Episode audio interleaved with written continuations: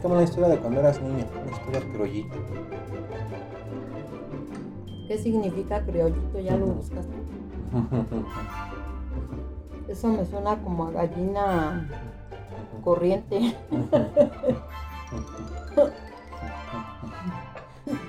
es que mi mamá le decía así. Es que esta gallina es corriente porque es criollita. ¿Pero por qué? Por corriente. Pero ¿cómo que no sabían que eran corrientes? ¿Qué significaba ser corriente? Porque, por ejemplo, la gallina que era como negro con blanco, no se comparaba con las gallinas blancas. Y su caldo es diferente.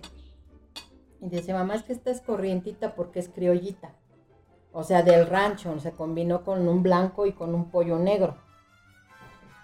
Entonces era criollita de ahí del rancho. Y los otros los sacaban así como que especiales porque son todos blancos, la carne es blanca. ¿A poco sí sabía diferente o no es pura discriminación? No, sí sabía diferente porque, por ejemplo, cuando la mataba, su carne era como moradita. No morada de sangre, sino como, como prietita. Y la del pollo, blanco, su piel es blanca. Entonces, a eso me suena como criollita, ¿Y ahorita por qué es amarillo? por todo lo que le dan. ¿De poco sí se ve diferente? ¿En ¿Mm? se ve diferente? Tú que te den un pollo del rancho y vas a ver su carne diferente. Es que una cosa son pollos y otra cosa son gallinas. Las gallinas su caldo es diferente. Y su carne también. Eh, historias de pobreza, pues hay un montón. Le decía yo a mi hermana exactamente eso. Que ella le da miedo ir a los hospitales porque pues algo vivió, ¿no? En su infancia ella me dijo que mi papá se cayó cuando ella tenía 8 años y se rompió a la mitad del brazo. O sea, este hueso de aquí de- del codo hacia la muñeca se lo partió a la mitad y quedó su mano colgando. Entonces, mi mamá estaba embarazada no sé de quién, tenía, estaba chiquitito. Entonces yo creo que estaba embarazada de y que no había quien fuera con mi papá la Cruz Roja. Lo llevó, ¿te imaginas? De 10 años. Llevar a mi papá a la Cruz Roja y todo lo que no vio en la Cruz Roja. Quemados, heridos, muertos. En lo que entendieron a mi papá, dice que cuando le, a- le acomodaron, porque como quedó colgando el hueso, cuando le acomodaron el hueso para que quedara estable para el yeso, este gritó bien feo mi papá. Entonces ese trauma, Me quedó. yo digo que le quedó porque no le gusta entrar a los hospitales. Se enferma inmediatamente. ¿Y ¿Cómo le hicieron para sobrevivir con ese... eh, durado por lo menos siete meses con el yeso, ¿no? Pues juntaba clavo. Antes las cajas no eran de plástico, eran de madera. Entonces cuando las rompían todo ese clavo caía, como ahorita el de la cama. Y veías en la tierra mucho clavo, entonces compraba a mi papá los imanes, unos imanzotes así como rueditas. Y pasabas por toda la tierra y se juntaban los clavos y te vendían el clavo. No me acuerdo cuánto te compraban el kilo de clavo. Mi mamá lavaba ropa ajena, unas maletotas. Mi papá pues también. Pues nunca te contaron cuando se rompió el brazo. Se cayó en la obra. Se cayó en la obra y todo su peso cayó en la, en la mano y en los tabiques que tenía abajo. Entonces lo, se lo rompió. Como tú el día que te rompiste el dedo. Fue el dedo. Me rompí el cuello. No, te rompiste el dedo de aquí. ¿Cómo se llama este? Los huesos, escafoide. Escafo- ¿No te acuerdas cómo se llama? No, pues le decían de otra forma.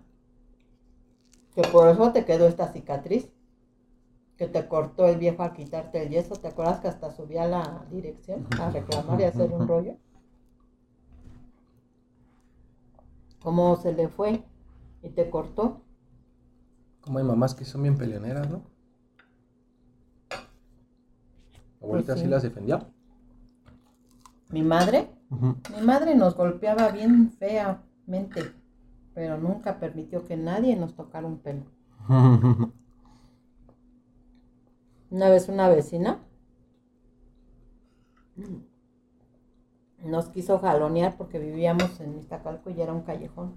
Uh. Nos quiso jalonear y llegamos. Y que le decimos, no, le dio una chinga a la vieja. Me doy cuenta que vivía enfrente, en nuestra casa, pero sin, ter- sin bardas ni nada. Y la de la vecina igual. Mm, Que la saca de las leñas. A mi hija no me las vuelven a, a tocar nadie. Y mi mamá, ni a su madre le permitía que nos gritara. Ella nos podía matar si quería, ¿eh? pero nadie podía tocarnos. Yo de ahí lo aprendí. Más que yo a ustedes, pues nunca les pegué. No, ¿No ¿cómo ¿Te no? acuerdas que la vecina? Hasta ¿Cómo? me ahorcabas. Ay, pinche chismoso. La única vez que te pegué fue junto con que se estaban peleando y me los chingué a los dos. Que hasta tu hermana dijo que a ella le había dado una nalgada más. Pero a la vecina, como le dije, usted vuelve a venir a fastidiar a mis hijos y donde me la encuentre, me la tumbo. Como le pateé la puerta que todos los vecinos salieron chismosos.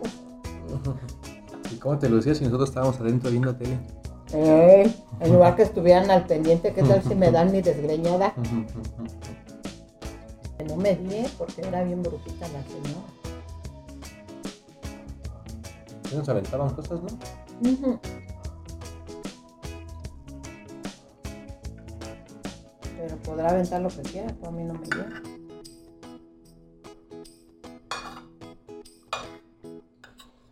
Yo no tengo así como que memoria de acordarme que mi papá se comprara ropa, zapatos. Todo era trabajar y trabajar. ¿Qué comías normalmente? ¿Huevito con frijoles como ahorita? ¿Arrocito? Hay veces que no teníamos ni eso.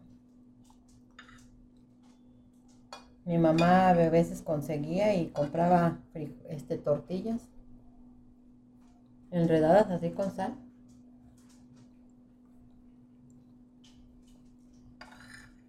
Una vez se robó un guajolote de mi tenía muchos guajolotes. Y ese día sí no teníamos nada, ni qué comer. Y mi tía, quién sabe dónde andaba. Su guajolote, mi mamá le chocaba porque se comía sus plantas. Y ese día que nos dice, cuidan que no venga luz. agarra el guajolotito y que le da crán. Que lo mata y que lo pone a hervir. Ventanas, puerta, todo cerrado. Porque el guajolote, su aroma huele mucho. Si yo cruzo guajolote, a todos les va a oler allá afuera. Y mi tía andaba busque y busque su, su guajolote. Y le dice, uy, ¿no has visto mi guajolote, no?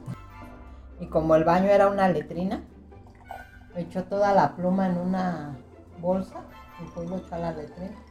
Para que no aparecieran ni las plumas. ¿Qué es una letrina? cuando no es baño. Haz de cuenta que como la taza, quitas la taza y queda el puro hoyo. Así. Y en lugar, haz de cuenta que era como la tipo la cisterna, pero tablas. El cuartito es una letrina. Se llenaba y pues lo tapaban y hacían otro ya. Oh, bien sabroso el guajolotito, no supo hablar. Le digo la otra vez, oye madre, ya pediste perdón por los guajolotes que te robaste de mi cachucha. Todavía le invito un taco de su propio guajolote. ya échate un caldito, irá, tu hermano trajo pollo.